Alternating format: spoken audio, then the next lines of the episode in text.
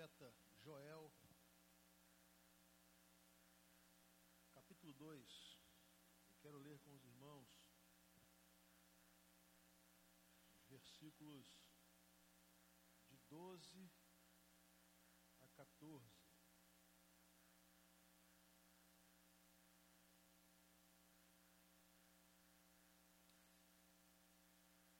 E depois os versículos de 28 em diante. Profeta Joel, capítulo 2, a partir do versículo 12, ele vai nos dizer assim: Agora, porém, declara o Senhor, voltem-se para mim de todo o coração, com jejum, lamento e pranto. Rasguem o coração e não as vestes. Voltem-se para o Senhor, para o seu Deus, pois Ele é misericordioso e compassivo, muito paciente, cheio de amor. Arrepende-se e não envia desgraça. Talvez Ele volte atrás. Arrependa-se e ao passar deixe uma bênção. E assim vocês poderão trazer ofertas de cereal e ofertas derramadas para o Senhor, o seu Deus. Versículo 28. 27, desculpe. Então vocês saberão que eu estou no meio de Israel, eu sou o Senhor, o seu Deus, e não há nenhum outro, nunca mais o meu povo será humilhado. E depois disso, derramarei do meu espírito sobre todos os povos. Os seus filhos e as suas filhas profetizarão. Os velhos terão sonhos e os jovens terão visões. Até sobre os servos e as servas derramarei do meu espírito naqueles dias, mostrarei maravilhas no céu e na terra: sangue, fogo e nuvens de fumaça. O sol se tornará em trevas e a lua em sangue, antes que venha o grande e terrível dia do Senhor. E todo aquele que invocar o nome do Senhor será salvo.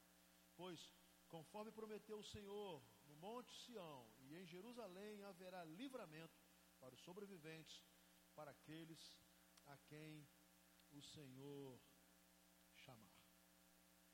Meus queridos, Joel é um dos profetas conhecidos na categoria de profetas menores nos escritos bíblicos, por é, não por qualidade de texto, mas por tamanho. Ele profetiza num tempo em que o povo de Judá estava sendo desafiado por Deus a abandonar as suas práticas ruins. Haveria de, de uma forma muito é, terrível, futuramente, a destruição de Judá. Joel é um porta-voz de Deus para falar de um tempo em que, por conta das escolhas que o povo teve de abandonar o Senhor, a fidelidade a Deus, Deus estaria pesando a sua mão. A terra do povo de Deus estava sendo experimentando tempos muito difíceis. É muito interessante que o capítulo 1 começa a falar de uma tremenda praga. Texto diz lá no versículo 4 que o gafanhoto cortador deixou, o gafanhoto peregrino comeu, o que o gafanhoto peregrino deixou, o gafanhoto devastador comeu, o que o gafanhoto devastador deixou, o gafanhoto de devorador comeu, e ele diz: acordem, bêbados, e chorem, lamentem todos vocês, bebedores de vinho, e gritem por causa do vinho novo, pois ele foi tirado dos seus lábios. Um tempo de julgamento, mas ao mesmo tempo, um tempo de oportunidade. Aliás, Deus sempre usou os seus profetas dessa forma, anunciando um julgamento por causa da desobediência e com a anunciação do julgamento, uma, um apelo ao arrependimento. Porque Deus sempre age dessa forma. Na profecia de Joel, e agora lendo o texto que nós acabamos de ler, há um chamado do Senhor. Ele diz: Voltem-se para mim de todo o coração. Um convite de Deus para que o seu povo voltasse para Ele, e ele diz de todo o coração, porque o coração do povo tinha se desviado do Senhor, das leis de Deus, e durante vários períodos da história do povo de Deus, esse povo se voltava para falsos deuses, para o paganismo, se voltava para a incredulidade muitas vezes e abandonava o Deus que os havia, que o havia é, tirado, os havia tirado lá da terra do Egito de 430 anos de escravidão e sustentado esse povo durante toda a sua história. Um povo que, apesar de ter sido guardado por Deus, abençoado por Deus, protegido por Deus, se voltava contra ele, se esquecia de Deus. Mesmo assim, Deus chama o povo e diz aos habitantes de Judá: voltem-se para mim de todo o coração. Tragam o coração de vocês de volta para mim. Tragam a fidelidade de vocês de volta para mim. Voltem a mente, o coração e a devoção de vocês para mim. Esse é um clamor do Senhor. E ele fala de uma maneira tão tremenda, o povo estava tão distante que ele diz: façam isso com jejum, com lamento, com pranto, porque vocês estão abarrotados de pecado. Se vocês não voltarem contritos, arrependidos, não poderão escapar de uma terrível destruição que assolará a terra. É claro que os conceitos religiosos, litúrgicos, eram muito bem conhecidos do povo de Deus. Deus havia ordenado a Moisés toda a forma de cultuar, a liturgia, todos os aparatos de um culto, o povo estava acostumado. E havia uma prática. E não era uma prática só do povo de Israel, mas hoje pela manhã nós também vimos isso quanto à conversão de Nínive, que quando havia arrependimento, contrição, havia uma prática da pessoa rasgar as suas vestes, como que simbolizando: eu estou é, tirando tudo que há de velho, o velho homem, o pecado, eu quero começar de novo. Então, essa prática de rasgar as vestes de, demonstrava um profundo constrangimento e, ao mesmo tempo, contrição, dizendo: Eu me arrependo, eu quero começar de novo. Mas é impressionante que, conhecendo o povo, Deus, é, por intermédio agora do profeta, diz assim: rasguem o coração e não as vestes. Rasguem o coração e não as vestes. Rasguem o coração de vocês que se desviou de Deus, que pecou e tem pecado contra Deus, que tem se dedicado a falsos deuses, que tem andado completamente contrário à lei de Deus, não adianta uma devoção exterior, uma celebração exterior, não adianta rasgar as vestes para que todos vejam, se o coração de vocês é, continuar a mesma coisa. Então o profeta, usando da prerrogativa de ungido de Deus, ele diz: rasguem o coração e não as vestes. Não se preocupem com as vestes, não se preocupem com o exterior, não se preocupem com a impressão que vocês darão, não se preocupem se as pessoas estão vendo ou não. O que Deus quer é que vocês tenham um coração novo, que rasguem esse coração rebelde, que rasguem esse coração irado, que rasguem esse coração incrédulo, que abandonem o pecado e de coração voltem para mim. O rasgar as vestes, ou não, tornar-se algo irrelevante se verdadeiramente o povo voltasse de coração quebrantado para o Senhor. E por quê? Aí é boa notícia. Voltem-se para o Senhor, para o seu Deus. E olhe bem, pois Ele é misericordioso, compassivo, muito paciente cheio de amor, arrepende-se e não envia desgraça. O arrependimento de Deus não é o arrependimento de quem fez uma coisa errada e vai deixar de fazer. O arrependimento de Deus é o seguinte: Deus falou: se vocês não abandonarem os seus pecados, haverá destruição. Como vocês abandonaram, eu decido não destruir. Compreende? Mas eu quero falar um pouquinho sobre esse Deus. Quando nós lemos o Velho Testamento, às vezes ficamos um pouco assustados porque vemos muitas coisas difíceis, né? guerras e, e, e povos se degladiando e mortes, e achamos que Deus é um Deus de coração duro, mau, cruel, que não se importa com isso. Não, algumas vezes achamos até que Deus, é, é, Ele mesmo, poderia fazer alguma coisa para que não houvesse o mal e não faz.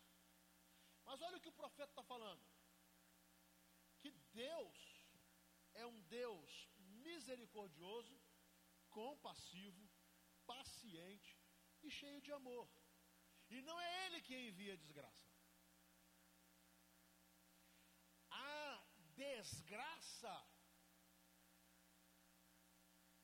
o mal e, consequentemente, o sofrimento tem sido ao longo da história e demonstrado como resultado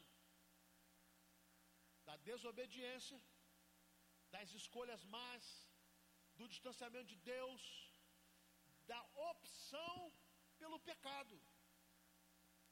E a consequência dessa pecaminosidade humana é que traz tanto sofrimento.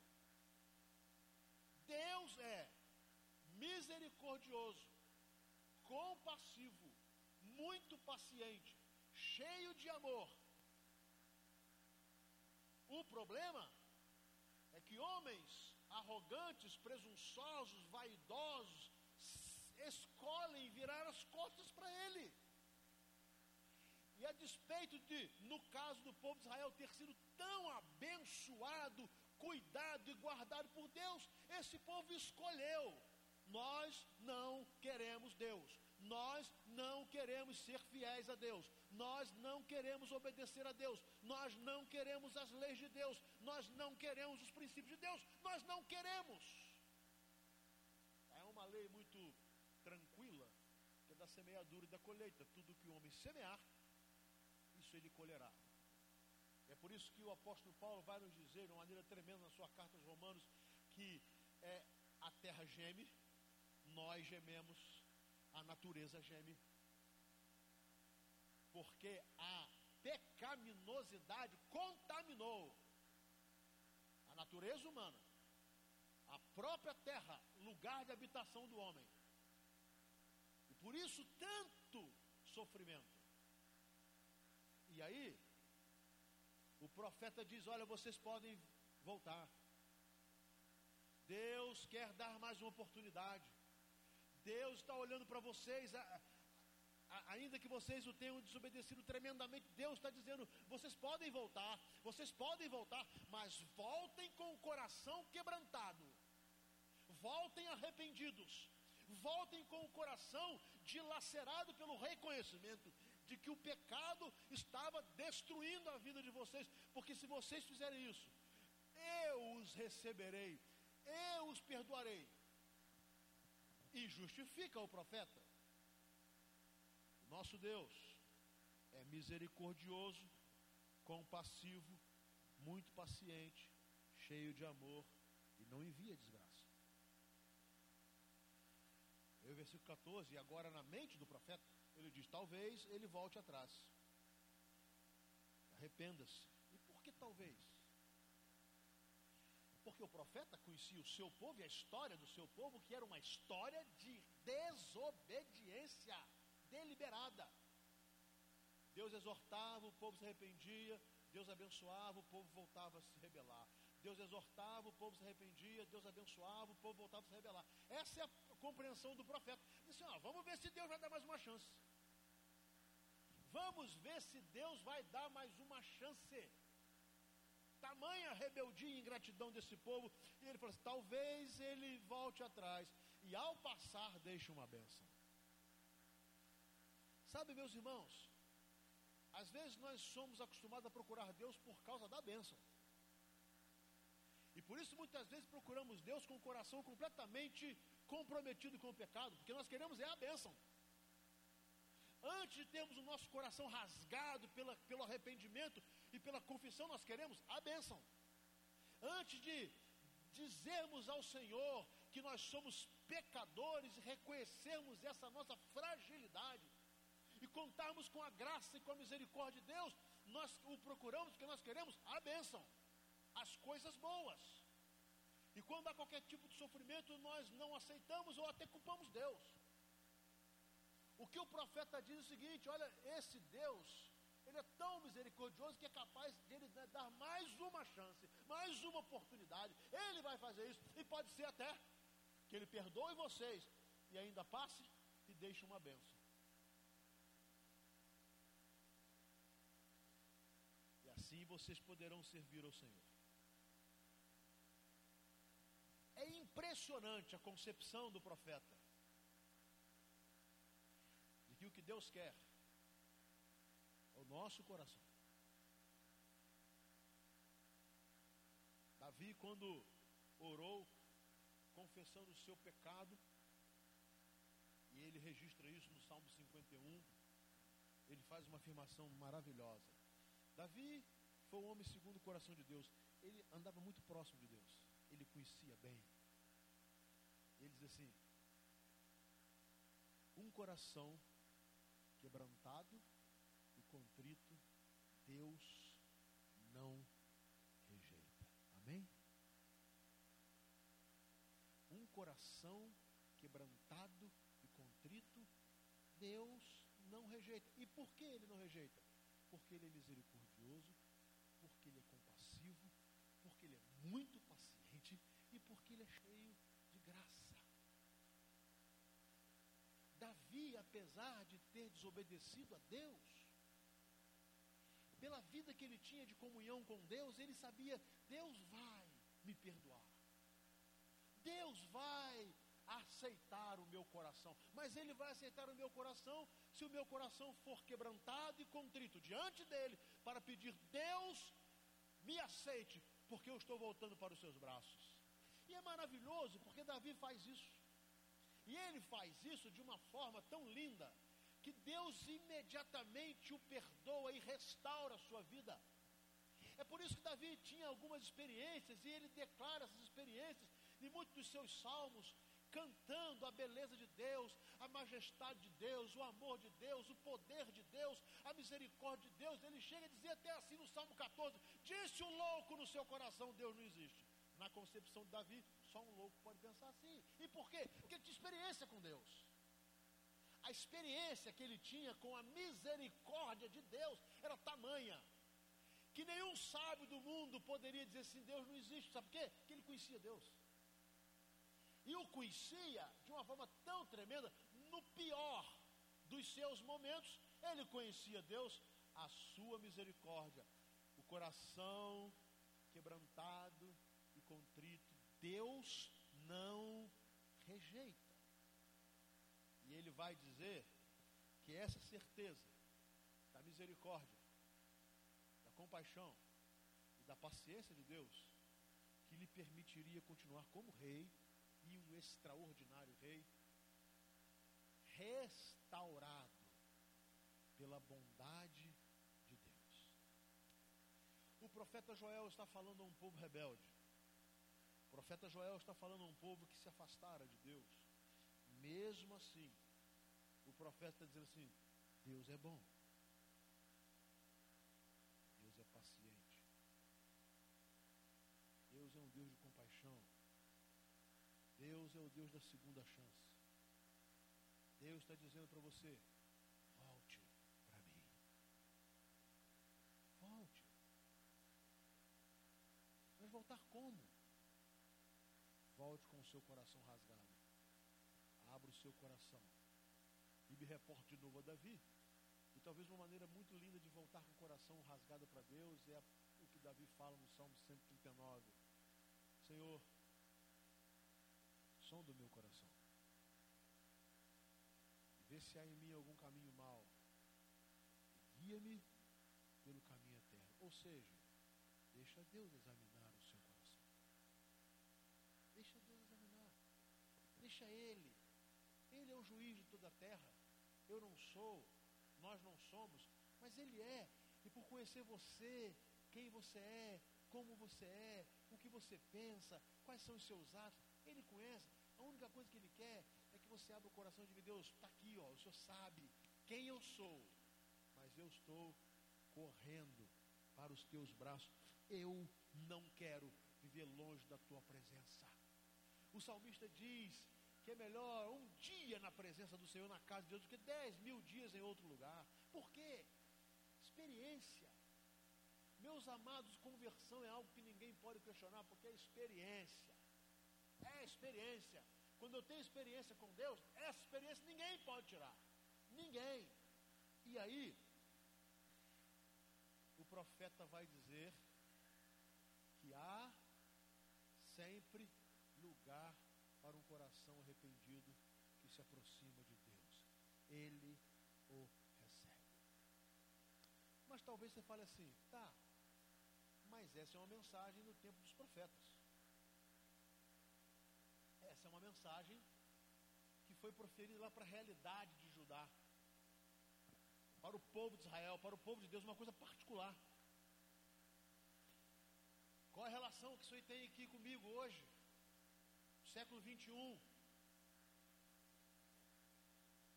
Se você leu com atenção, e eu creio que sim, o final desse capítulo, ele está nos jogando, nos jogando para frente para uma, uma promessa extraordinária que eu entendo que no tempo de Joel deve ter sido muito difícil ser compreendida, mas uma promessa que já se cumpriu e nós somos o resultado desta promessa. Porque ele vai dizer, depois disso, derramarei o meu espírito sobre todos os povos. A promessa do derramamento do Espírito Santo o que Joel está profetizando é algo que ninguém poderia imaginar como isso seria possível de acontecer. Porque o ministério do Espírito Santo, lá no Velho Testamento, Deus concedia o seu Espírito a alguns para missões específicas. Por exemplo, Deus concedeu o seu Espírito a Saul para ele reinar. E quando Saul desobedeceu a Deus, Deus retirou dele o seu Espírito. O Espírito era uma concessão de Deus para o cumprimento de sua missão. Por exemplo, Joel falou. E o que Joel falou, ele o fez por causa da presença do Espírito de Deus em sua vida, mas o Espírito Santo não era acessível às pessoas. Agora Joel diz o seguinte: olha, chegará o dia, diz o Senhor, que o seu Espírito será derramado sobre todos os povos. E aí ele vai dando algumas, algumas explicações de como isso aconteceria. Os seus filhos e as suas filhas profetizarão, os velhos terão sonhos, os jovens terão visões, até sobre os servos e as servas derramarei o meu espírito naqueles dias. No dia de Pentecostes. Esta profecia se cumpriu.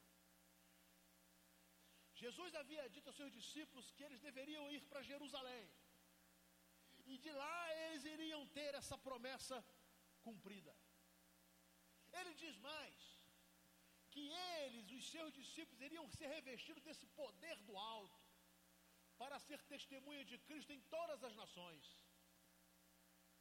E fala mais: que esta, este derramar do Espírito iria transformar os corações daqueles que nele impressionante que é mais uma das milhares de profecias bíblicas do Velho Testamento que já se cumpriram. Porque nenhuma das profecias de Deus deixa de ser cumprida.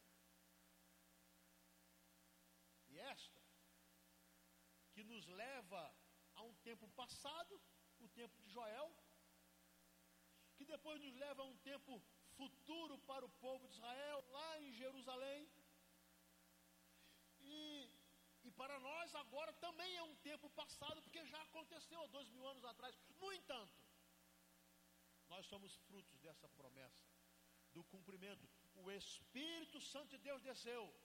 O Espírito Santo de Deus desceu para cumprir a sua missão. E qual é a missão do Espírito Santo? Convencer o homem do pecado, da justiça e do juízo. Quando você entende que é pecador, quando você compreende, é o Espírito Santo que está falando ao seu coração. Quando você reconhece que a sua vida, o seu coração é um coração contaminado pelo pecado, é o Espírito Santo que está falando ao seu coração. Quando você chega e pensa em estar diante de Deus, você pensa, Ele é santo e eu sou um pecador, é o Espírito Santo que está falando ao seu coração. O que eu estou falando é que a obra que Deus pode fazer na sua vida hoje é faz parte de uma profecia que já foi cumprida, profetizada por Joel nos dias de Judá e que ninguém poderia imaginar isso acontecer. Nós somos fruto desta promessa. O Espírito Santo desceu, inaugurou seu ministério e ele tem hoje, hoje mesmo, exercido o ministério do convencimento do pecado, da justiça e do juízo, como registrado em João capítulo 16, tem guiado os crentes na verdade e tem levado o povo a glorificar o nome de Cristo Jesus. Amém? Agora olha só, nós estamos lá no livro de Joel.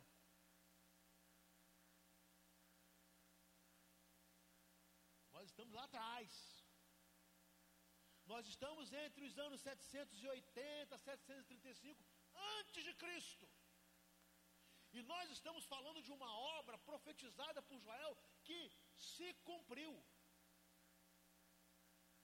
E tem exercido a sua missão até hoje, exercido em mim, exercido em você, e pode ser exercido no seu coração se você crer de todo o coração. Atos capítulo 2, as pessoas ficam às vezes conjecturando coisas tão bobas. O que teria sido aquele, aquela, aquela manifestação de línguas, as línguas repartidas como do fogo, um vento impetuoso? O que significa que Joel está falando aqui? Ah, os filhos e filhas profetizarão, os velhos terão sonhos, os jovens terão visões, e fica uma perda com essas coisas, quando na verdade o que ele queria dizer é o seguinte: o Espírito será derramado sobre toda a terra, ele será acessível a todas as pessoas, todas as pessoas poderão ter experiência com Cristo. Isso é maravilhoso. Promessa cumprida, fato consumado. Projeto de Deus. A Bíblia não mente. E aí, ao mesmo tempo que ele profetiza algo que para nós já aconteceu, ele também profetiza algo que ainda há de acontecer, porque ele vai dizendo o seguinte: Mostrarei as maravilhas no céu e na terra, sangue, fogo e nuvens de fumaça. E preste atenção: o sol se tornará em trevas, a lua em sangue, antes que venha o grande e terrível dia do Senhor.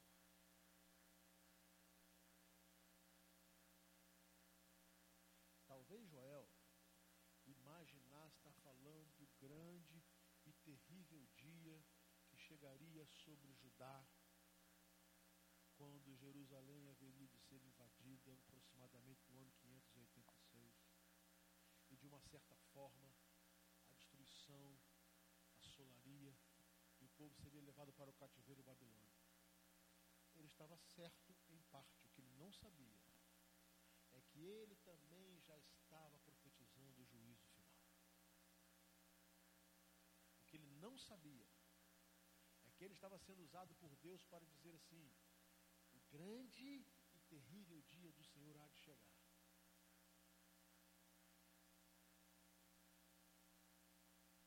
Isso é bom ou é ruim? Depende. Porque o texto conclui dizendo que todo aquele que invocar o nome do Senhor será salvo. Aleluia. Todo aquele que se dirigir ao Pai com o coração rasgado será salvo. Todo aquele que for quebrantado diante de Deus será perdoado. Não importa se você já se desviou uma vez, ou tantas vezes, ou se você nunca veio para Deus. O chamado de Deus é volte, venha para mim, com seu coração rasgado, porque um coração quebrantado e contrito eu não rejeito jamais.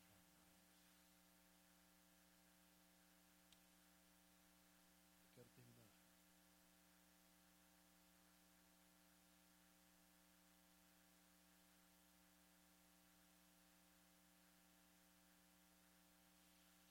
Um texto que fala de arrependimento.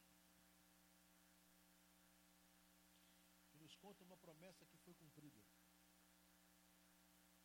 Historicamente cumprida.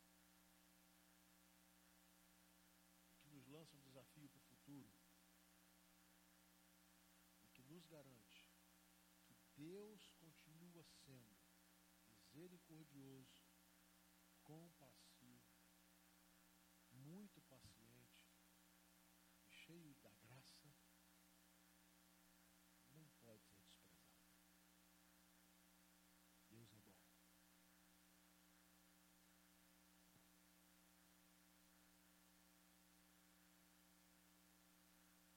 O apóstolo Paulo foi muito questionado por ser um homem eh, de muitas ciências. Foi muito questionado.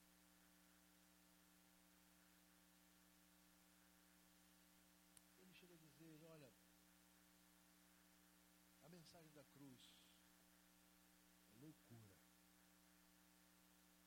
para os que se perdem. Mas para nós, o Evangelho é o poder de Deus. Ele diz mais. E vai falando aí na, na sua carta aos Romanos, agora lá no capítulo 9. Ele pergunta ao homem: Quem és tu, ó homem, que a Deus replicas? Porventura poderá dizer a criatura ao Criador: Por que me fizeste assim? E por que, que o apóstolo Paulo joga essas- esses questionamentos? Porque ele tinha uma experiência com Cristo que o levou a afirmar: Eu sei em quem tenho crido. E estou bem certo que Ele é poderoso para guardar o meu tesouro até aquele glorioso dia.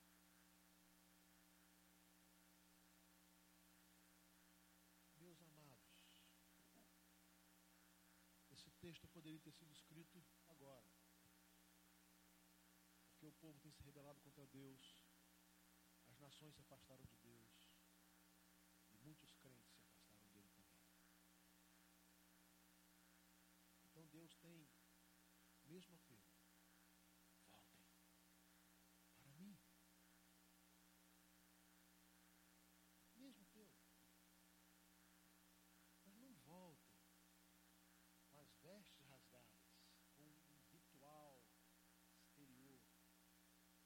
Voltem com o coração quebrantado. Porque se você volta com o coração quebrantado, eu não rejeito.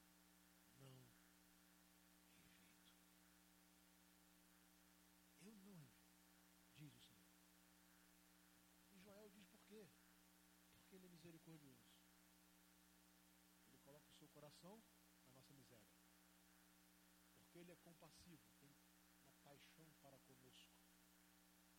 Porque ele é muito paciente. Ele nos dá tempo e oportunidade. Porque ele é cheio de graça. Essa graça que é derramada sobre nós sem que nós a mereçamos, mas Deus nos dá. Isso, eu digo a você: o que, que você está fazendo longe de Deus? Por que você está longe de Deus?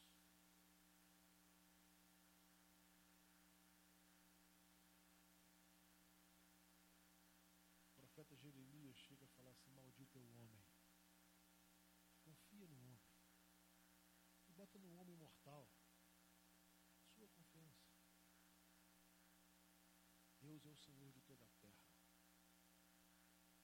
A palavra diz: o sol nasce, a chuva cai, justo sobre o injusto. Não é uma vacina contra problemas. E por que não é? Porque se fosse assim, todos iriam buscar a Deus tão somente por puro interesse pessoal. Qual é a diferença entre o incrédulo que sofre e o servo de Jesus? A presença ajudadora, consoladora do Espírito Santo de Deus que foi derramado sobre toda a terra. Qual é a diferença? A diferença é que a salvação em Cristo é algo garantido aos que creem. Qual é a diferença? Que um dia, aos salvos, Deus enxugará de seus olhos toda lágrima. Logo, não é pouca diferença. Eu quero nesta noite orar com aqueles que querem colocar os seus corações diante de Deus.